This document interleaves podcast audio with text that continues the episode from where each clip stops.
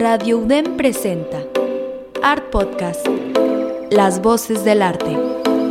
Diálogos sobre el arte contemporáneo con agentes y representantes culturales. Art Podcast, Las Voces del Arte.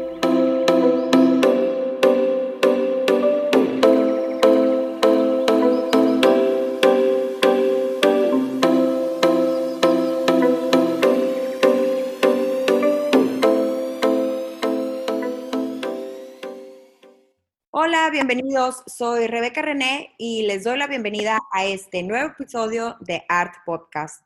Les recuerdo nuestra página de Instagram, Art Podcast MX, donde pueden visitar la galería de apoyo visual y, por supuesto, encontrar más información sobre el programa y futuros episodios. Este es probablemente el penúltimo episodio antes de cerrar la primera temporada eh, realmente estamos muy contentos con la UDEM, todo lo que hemos trabajado este semestre. Tuvimos, ah, como todos ya saben, un, un intermedio y un momento de configurar todo el programa durante la pandemia. Y lo que me encanta de este episodio es que vamos a regresar al formato anterior. Es una entrevista con una gestora y museógrafa increíble de aquí Monterrey. Nos acompaña vía Zoom Elisa Telles. Me da mucho gusto saludarte. Bienvenida al programa. Hola, muchas gracias. Muchas gracias por la invitación. La verdad estoy muy contenta de que nos acompañes. Este, tuvimos que planear todo súper, súper rápido. Este, ahorita les vamos a platicar un poco más por qué se hizo todo este, un poco más apresurado, pero me encantó tu disposición, Elisa. La verdad es que te doy muchas gracias. Y pues bueno, la UDEM también está encantada de tenerte y que también eres ex-UDEM como yo. Sí, sí, la verdad es que pues les agradecemos que pues que nos den la oportunidad de, de este espacio para dar a conocer algunas cositas que estamos haciendo en Marco. Claro que sí, mira, eh, voy a pasar a leer tu semblanza para que nuestro público conozca más sobre tu trabajo y tu trayectoria y ahorita empezamos a platicar. ¿Cómo es? Sí, claro.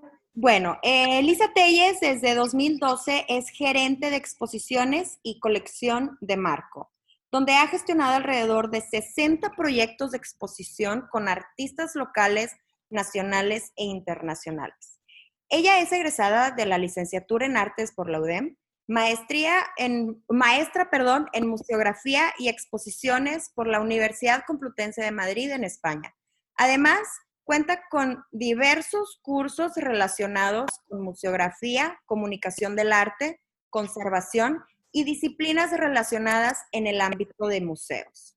Ella es especializada en tasación y peritaje de obras de arte por el Instituto Superior de Arte en Madrid, en España.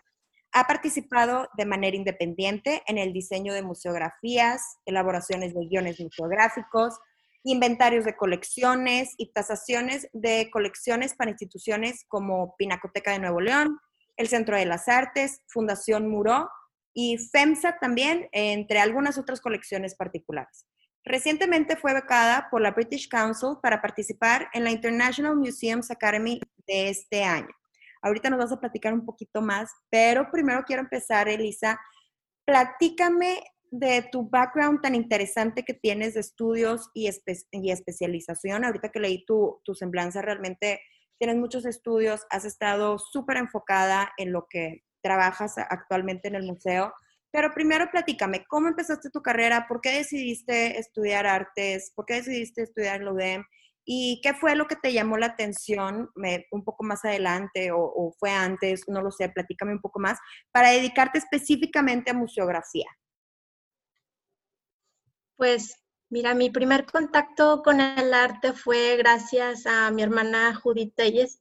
Ella es una gran bailarina de danza contemporánea.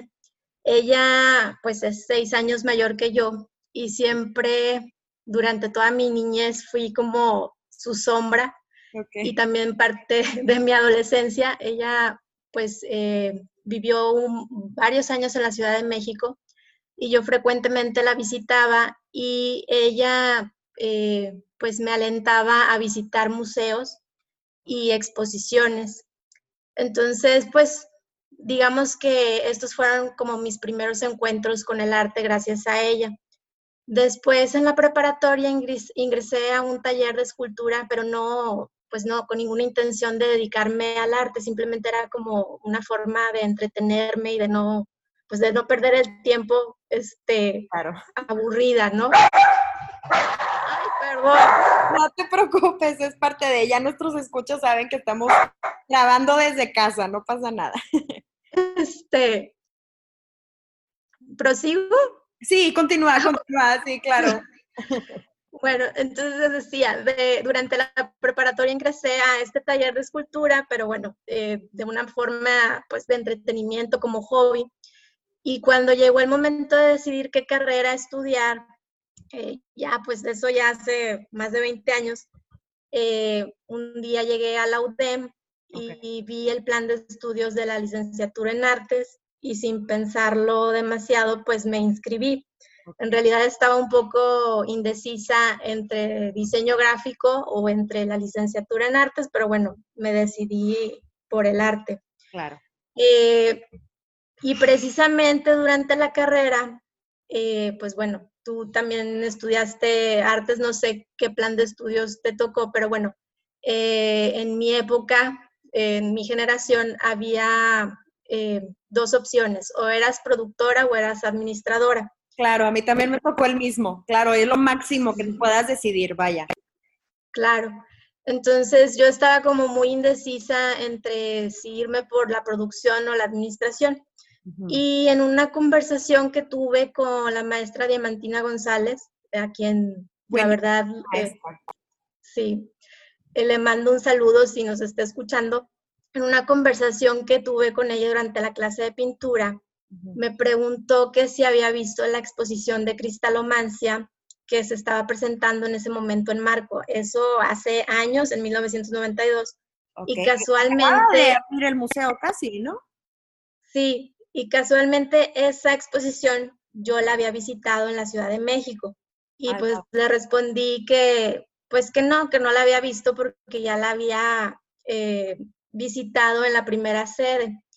Y ella fue la que me cuestionó, pero no te gustaría pues conocer las diferencias de la museografía, de cómo se montó en México, cómo se montó en Monterrey, eh, ver las diferencias de cómo plantearon la curaduría.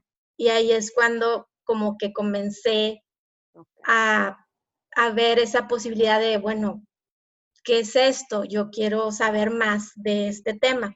Claro. A partir de esta charla, pues comencé a visitar exposiciones y pero ya viéndolas como desde otra perspectiva, analizando más bien eh, qué colores usaban, cómo ponían los textos, cómo presentaban las piezas. Ya no te reciente... el diseño y la arquitectura de, la exposición, vaya. Exacto. Ya no tanto, eh, pues viendo las obras en sí, ahora era más bien cómo las presentaban y cómo las acompañaban. Y recientemente y curiosamente encontré entre mis cosas unos diarios que no me acordaba ni que siquiera los tenía. Unos diarios donde yo apuntaba todas las visitas que hacía de esas exposiciones. ¡Wow! Sí, y, como que apuntaba, sí, platícame un poco. Pues apuntaba como mis reflexiones de si me había gustado. De hecho, hacía como esquemas, bocetos de los recorridos, de cómo presentaban las piezas, hacía como mis observaciones y la verdad, pues me pareció así como algo increíble que a los 19, 20 años, pues hiciera estas críticas, eh, digo, de la, de la, manera más humilde, ¿no? Desde el punto de vista de un estudiante. Claro.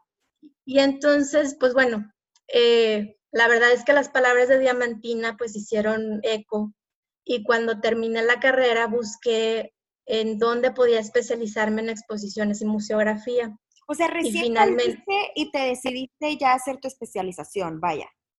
Sí. Wow, ok. Y me, pues, me, finalmente lo hice y me, me fui a Madrid a la Universidad Complutense.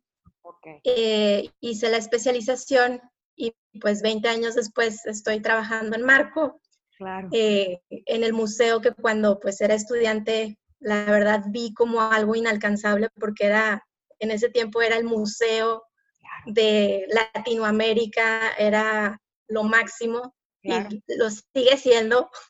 Por supuesto. Pero en ese este, pues, entonces, cuando era nuevecito, claro, eh, yo todavía estaba muy joven, pero he tenido la oportunidad de estudiar un poco de las exposiciones que hubo en Marco en los noventas específicamente, y eran proyectos increíbles. Claro que qué padre experiencia que hayas tenido.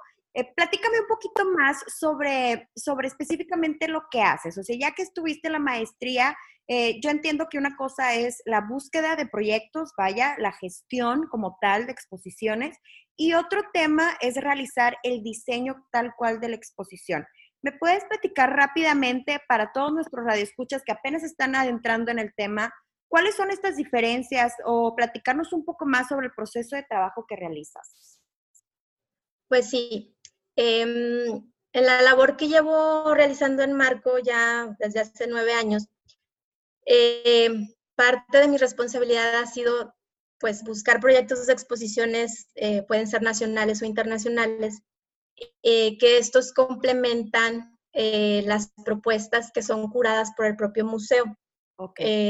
algunos de sus proyectos pues fueron curados por Gonzalo Ortega, que trabajó hasta hace, me parece, tres años en Marco. Sí, claro. pero también me corresponde la gestión completa de cada proyecto. ¿Qué quiere decir eso? La gestión es desde revisar los contratos que se hacen con las instituciones para formalizar cada una de, las, eh, de los proyectos. También realizar eh, los presupuestos eh, para cada proyecto, hacer las solicitudes de préstamo de las piezas, localizar muchas veces las obras porque, por ejemplo, los curadores te pueden dar una lista de obras y decir, pues fíjate que quiero esta obra, pero no sé dónde está. Entonces, pues... aventarte la investigación. ¿Quién la claro, eh, sí me ha tocado eh, apoyarlos en, ese, en esa labor. También me corresponde eh, hacerme cargo del, del, seguro y del transporte de las obras, también coordinar el montaje, hacerme cargo de las producciones de obra, porque en muchas exposiciones ahora de arte contemporáneo también se presentan obras in situ o sea, que, se, que se producen especialmente para presentarse en el, en el espacio. También está el tema de registro de obra, que esto involucra el, pues el, la elaboración de los estados de condición. También la coordinación de las publicaciones de catálogo, que esto lo he venido realizando en los últimos años, porque ya no hay un departamento de curaduría como tal.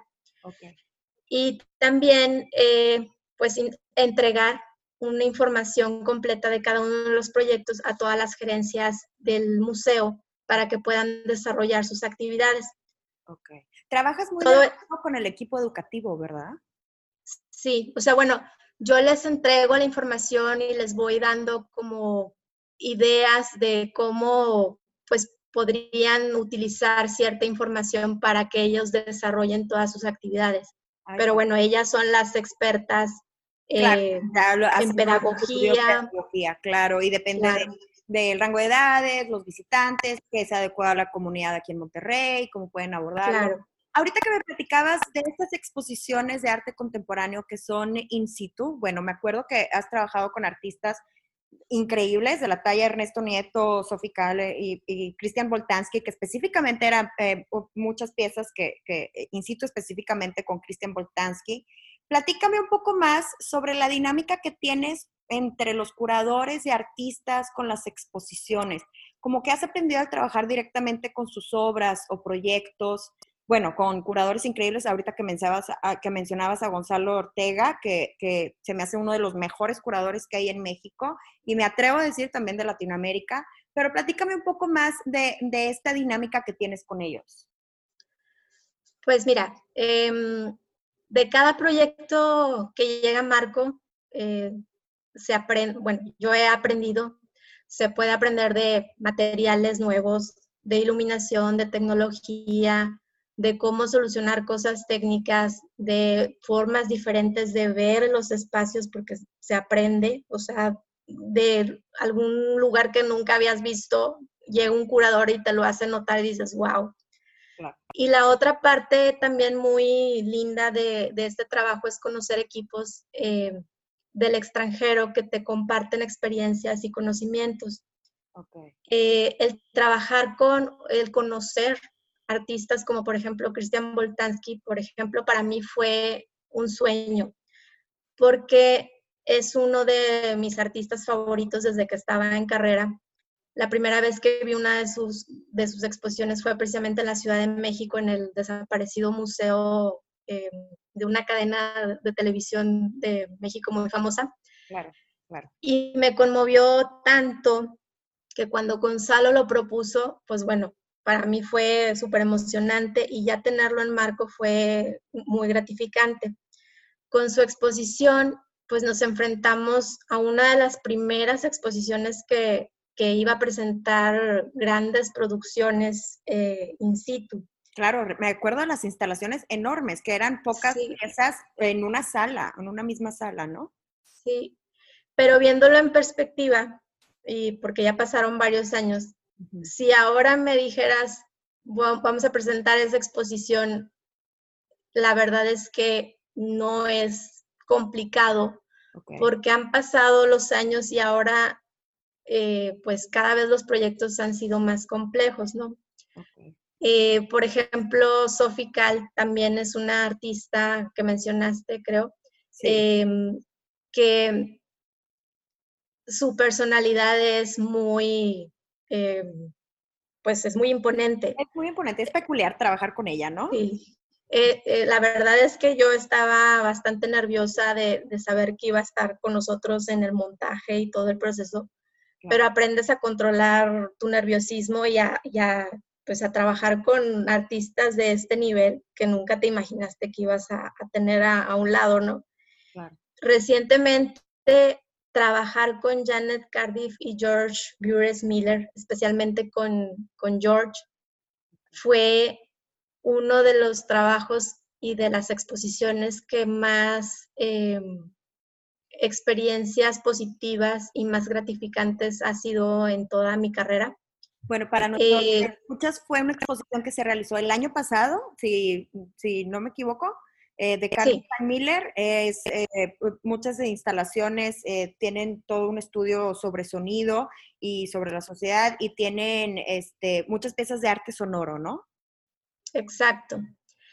la manera en que George mm, trabaja la precisión y el cuidado que ponen todo el, proceso fue así como inspirador, ¿no? Claro.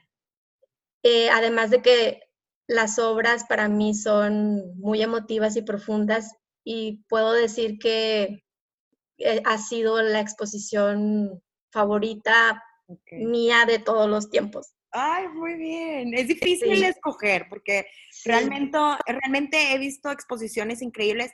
Eh, tengo que decirte que he asistido, pues como trabajo en este tema de arte contemporáneo, eh, contemporáneo pues regulo eh, visitar mucho el Museo Marco. Tengo que felicitarte y agradecerte tu buenísimo trabajo que has realizado como jefa de exposición. Yo sé que no es un trabajo fácil, estoy segura que gran parte de tu aportación posiciona Marco a la par de, de otras instituciones primermundistas. Ya tienes muchos años trabajando en el museo, pero ah, específicamente, híjole, la exposición de Tomás Araceno, me, me acuerdo ahorita, me pongo chinita, no nos estamos viendo, pero me acuerdo de esa exposición, de, de compré el catálogo se me hace increíble todo el trabajo que hicieron con las instalaciones y lo difícil que era trabajar con sus piezas, pues era un, montaje muy meticuloso, pues tenían arañas vivas, vaya, y telarañas. Eh, ¿Puedes platicarme de alguna mega exposición, como por ejemplo esta que, que menciono de Saraceno, que haya tenido como varios temas a resolver en tema premontaje, o sea, desde que estás en el diseño y durante el montaje que fuera muy particular o atípico trabajar con ella? Pues bueno, eh, Tomás Araceno fue uno de los proyectos más complejos y difíciles porque previo a la exposición, eh, pues tuvimos que montar un laboratorio en el estacionamiento para poder hacer la producción de las estructuras con las telas de araña, para lo cual tuvimos que acudir a un experto de la UNI. Y, luego después eh, poder conseguir que, eh, el cuarto oscuro que te recibía fuera realmente oscuro y que no entrara ningún rayito de luz, para lo cual tuvimos que conseguir una tela especial que no vendían en Monterrey.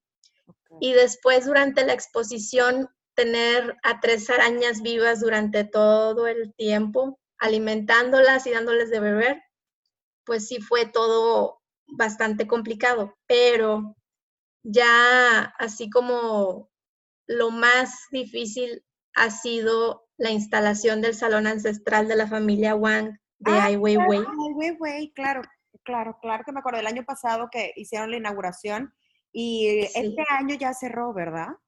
Sí, ya terminó la exposición, de hecho, pero pueden visitar el recorrido virtual en nuestra página de internet. Okay. Eh, bueno, esta sí fue como eh, un desafío, no solo para mí, también fue un desafío para la gente de mantenimiento y, más porque afectó eh, pues las actividades normales y regulares del museo porque estaba justo en el patio donde está la fuente. Sí, Ahí fue donde se... Muchos eventos en este, en este espacio, ¿no? Claro, ahí fue donde se instaló. Entonces, el recibir primero las cajas que eran de unas dimensiones eh, bastante eh, grandes que no cabían en nuestro montacargas, entonces se tuvieron que meter con una grúa titán por la puerta principal. Después tuvimos que hacer un, cálculo estructural para ver si podían soportar el peso del templo, nuestro patio central, construir una plataforma especial con refuerzo, meter una grúa dentro del edificio que nunca lo habíamos hecho, traer un equipo de China para que nos ayudara a montar, que no sabían hablar nada de inglés, nada de español. Tuvimos que contratar a un, este, traductor. Wow. Entonces sí fue así como lo más eh, difícil que hemos presentado en Marco, pero al final se consiguió. Claro, y quedó excelentemente y, el, público estaba muy encantado y tener un artista de la talla de Ai Weiwei aquí en México es todo un reto, la verdad es no no se presenta en cualquier tipo de museo y tampoco su equipo de trabajo trabaja con cualquier especialista, digámoslo así. Pero bueno, pasando a otros proyectos, ya platicar un poquito más de ti. Eh, recientemente te uniste al British Council, como ahorita lo mencioné en, tu semblanza. Para nuestros radioescuchas, eh, este programa selecciona especialistas a nivel internacional a participar en workshops, conferencias, tours guiados por colecciones privadas y públicas, em, de la mano con, con los agentes que lideran estos proyectos. Platícame cómo va esta experiencia, qué te ha sorprendido, has aprendido, qué has aprendido a trabajar con colegas a nivel internacional, qué tanto les ha afectado con este tema de, del COVID-19, ¿cómo vas? Pues mira, sobre el encuentro, eh, se llevó a cabo en Guadalajara, este año fue la primera vez que se hizo en México. El tema que se tocó fue el de gobernanza en los museos. Eh, vinieron expertos de Reino Unido y un invitado especial de Brasil y ellos nos presentaron eh, las estructuras que manejaban sus instituciones. Y los profesionales de museos de México hicimos varios ejercicios de reflexión sobre lo que vivimos cada uno en nuestras instituciones. Eh, asistieron colegas de museos en su mayoría públicos. En general, eh, pues el panorama fue un poco desconcertante porque en los ejercicios se percibió que la mayoría no tenía claridad sobre la misión, los objetivos y las políticas de sus propias instituciones. Y que faltaba como convicción de qué es lo que cada institución buscaba y cuál era su razón de ser y sentían como que estaban, estábamos compitiendo en lugar de unirnos eh, para capturar de una manera positiva al público. Y la otra, eh, pues, em, la otra cosa que resultó también en, esta, en estos diálogos fue que percibimos que en México no hay como una red o una institución que ampare a todos los museos para ayudarnos a buscar soluciones o pues simplemente para unir esfuerzos. Claro, un trabajo en colaboración entre las mismas instituciones de arte contemporáneo. Exacto. Entonces, y también eh, se revisó otro de los temas que es muy importante, sobre todo eh, hoy, en la actualidad, que es eh, el tema de cómo hacer que la comunidad participe de forma activa en nuestras instituciones, porque al final de cuentas, pues los museos se crearon para las comunidades en los que están presentes, ¿no? Claro. Entonces, pues sí, notamos que Gran Bretaña pues tiene instituciones que nos llevan una ventaja en cuanto a sus estructuras y que Brasil ha desarrollado un tipo de alianza entre Estado y sociedad civil para fortalecer eh, sus museos. Eh, pero bueno, en cuanto al tema de la pandemia, pues ya es una situación mundial que nos ha afectado a todos en todos los aspectos de nuestra vida y creo que nos ha hecho repensar y replantearnos. Para Marco, así como pues la mayoría de los museos alrededor del mundo, eh, pues esta situación eh, lo ha afectado y lo va a afectar. Yo sé que están pasando un momento crítico, ¿no? Claro. La constante frase que vamos a escuchar y que hemos leído en, múltiples artículos que han salido en, en revistas especializadas de arte, en periódicos, etcétera, es que pues los museos no van a ser los mismos una vez que abran. Y esto ya se ha comprobado pues ahora que abrieron los museos en Corea, en Corea Alemania y en España, ¿no? Claro. Eh, ¿Esto qué quiere decir? Pues que ya no se van a poder recibir esas masas eh, de públicos y esto va a repercutir pues en, los ingresos, evidentemente. Por supuesto. También, también pues los museos eh, pues van a tener que poner limitantes y barreras físicas, todos van a tener que usar mascarillas y esto es para la protección misma del visitante y de, también de los, de los que laboramos en los museos. Claro. Y, y, lo más grave pues es que muchos de ellos pues van a cambiar hasta su estructura organizacional y van a tener afectaciones en sus ingresos y presupuestos. El caso de su recurso humano, ¿no? Sí, el caso, pues Marco va a tener afectaciones en cuanto a sus ingresos, ¿no? Lo ha vivido. Y pues las palabras con lo que definen toda esta situación que están viviendo los museos es de que va a ser grave, un desastre, va a ser complicado. Y creo que leí que el 13% de los museos en el mundo está contemplado que no van a volver a abrir sus puertas por falta de recursos, porque pues en realidad ahorita eh, la prioridad pues es la salud, no, no ven la cultura ni el arte como una prioridad, ¿no? Claro, y eh, bueno, vi un artículo muy interesante en ArtNet News, este, que platicaba justo esto que mencionas y realmente en los museos, como, como, lo comentabas ahorita, son, fueron creadas para su comunidad, ¿verdad? Este, yo sé que tienen en Marco una campaña que se eh, titulada Salvemos Marco, eh, que por cierto, a todas nuestras personas pueden encontrar más información en su sitio web. Los llamo a unirse a la campaña.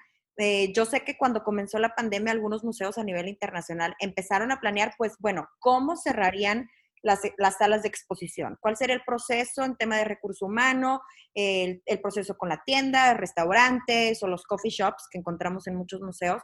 Pero su gran mayoría tuvo entre 24 y 12 horas para reaccionar y cerrar inmediatamente. ¿Cuál fue el caso del Museo Marco? ¿Qué tanto se ha visto afectado tus proyectos específicamente desde tu trinchera de, encargada de, exposiciones? Eh, ¿Cómo les ha ido? Pues para Marco ha significado la cancelación de todos los proyectos de exposición de, que teníamos planeados para este año, después de Melanie Smith, que es la exposición que inauguramos creo que dos semanas antes de que cerráramos por esta causa, ¿no?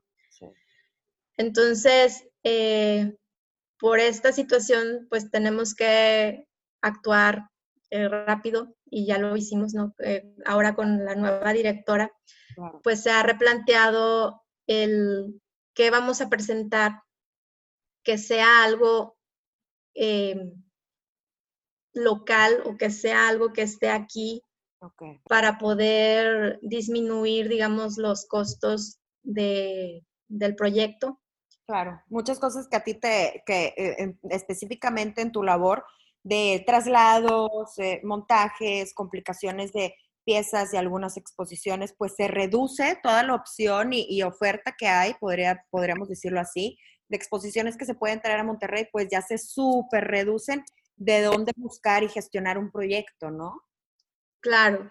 Y, y aunado, bueno, a esta, esta consecuencia de que, bueno, todo se cancela, eh, pues lanzamos el proyecto Creando Memorias desde lo Contemporáneo. No sé si has escuchado sobre este proyecto. Claro, que invitan artistas, ¿no? A enviar eh, qué es lo que han hecho durante la, durante la cuarentena, el confinamiento. ¿Es eso? Sí, sí, pero no nada más a los artistas, es a toda la persona, familia que quiera enviarnos eh, materiales que pueden ser desde escritos, obra pictórica, fotografías, videos, sobre cómo han vivido su experiencia de, como dices, de este confinamiento.